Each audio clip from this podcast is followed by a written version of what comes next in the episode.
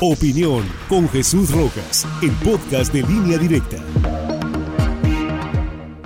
Con los pies en el zócalo y la mira en el 2024. Soy Jesús Rojas y esta es mi columna en línea directa. Les llenó la explanada del Zócalo y varias calles de alrededor. El conteo oficial dice 250 mil simpatizantes, mexicanos y mexicanas, que sin temor al rebrote de la enfermedad o el comienzo de una cuarta ola fueron a reiterarle la simpatía al presidente de México en su tercer año de gobierno. Como los tiempos de López Portillo y Echeverría, marcha de contingentes de las alcaldías de la Ciudad de México, sindicatos alineados al poder, líderes de organizaciones y centrales campesinas, diputados demostrando que el liderazgo que se ejerce abajo en los distritos y las seccionales está encaminado al poder presidencial. Ciudadanos de todo tipo caminando por la calle de 5 de Mayo y otras vecinas al corazón de la capital. Que no le quede a nadie duda, Andrés Manuel mantiene vivo el movimiento y no hay figura en la oposición que se acerque a competirle la próxima elección presidencial del 2024. Los comicios de sucesión los va a ganar él con su candidata o candidato. Habrá un sexenio más de la 4T, les guste o no les guste, la suerte está echada. Y la oposición podrá agruparse en un frente cívico, en el PRI o en el PAN o las migajas del PRD, pero no les alcanzará el tiempo para edificar una candidatura capaz de ganarle al revitalizado poder presidencial, a la estructura del gobierno que opera como maquinaria electoral perfecta en tiempos del presidencialismo del partido hegemónico, en donde el titular del Ejecutivo dio sus primeros pasos. Y podrán los naranjos, los maderos, los pajés, los giles, los Álvarez y Casas, armar una atractiva narrativa para aglutinar a una buena parte de la oposición, pero no podrán convocarla toda ella porque ahí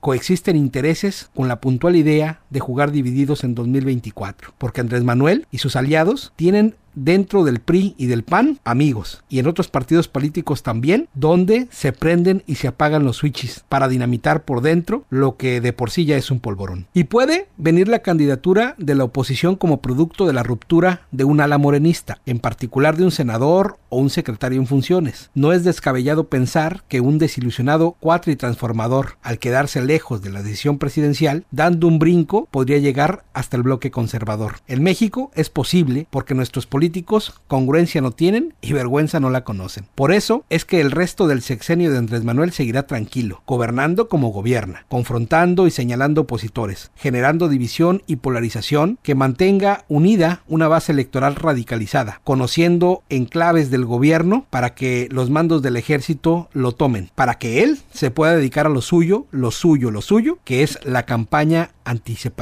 de la elección presidencial del 2024. Y Morena seguirá perdiendo distritos, alcaldías y una que otra gobernatura, porque la fuerza electoral del partido del presidente será una especie de motor que impulse el proyecto nacional, pero que se disuelve y se debilita en las diversas regiones del país en donde tienen menos popularidad y simpatías, porque el político tabasqueño podrá hacer muchas cosas, pero no es moneditario. Mientras tanto, el país seguirá por la misma ruta replicando lo que hemos visto en estos tres años de gobierno, bueno o malo según el cristal con que se mire. Para algunos, un gobierno extraordinario que está transformando el país desde sus cimientos, y para otros, un gobierno de disparates y ocurrencias que está acabando con lo poco ganado en las últimas décadas. ¿Quién será la próxima o el próximo presidente? Será una decisión que se tomará en Palacio Nacional en poco tiempo. Cuando se tome, comenzará la cargada, y a partir de ese momento nadie podrá detener o detenerla. Luego le seguimos. Opinión con Jesús Rojas, el podcast de línea directa.